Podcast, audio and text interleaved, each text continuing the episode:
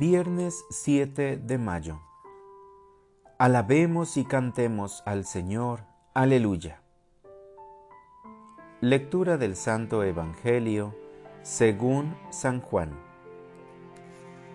En aquel tiempo, Jesús dijo a sus discípulos, Este es mi mandamiento, que se amen los unos a los otros como yo los he amado.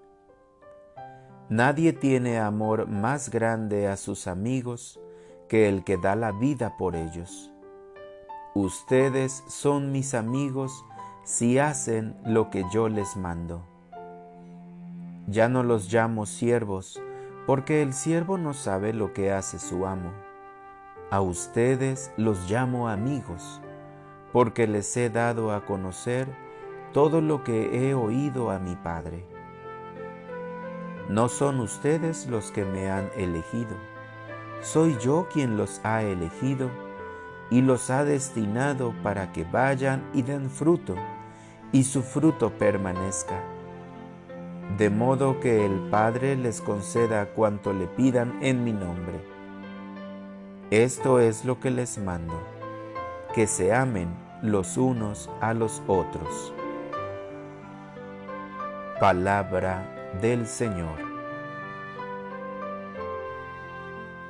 Oración de la mañana. Tú mandas y yo obedezco. Se abren mis ojos y mi pensamiento va hacia ti. Que en este día no me suplicas, me mandas que ame a los otros.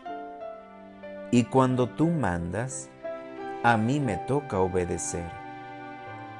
Sin embargo, reconozco que amar a todos me cuesta trabajo, porque es una acción y yo lo sigo relacionando con un sentimiento.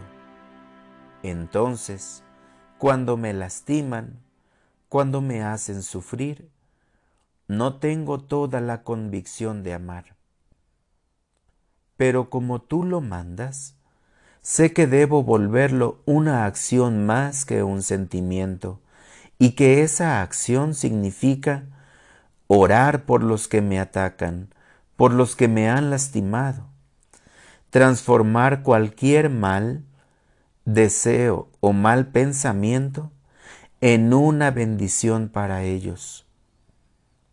Lo entiendo con la mente Ayúdame a vivirlo con el corazón.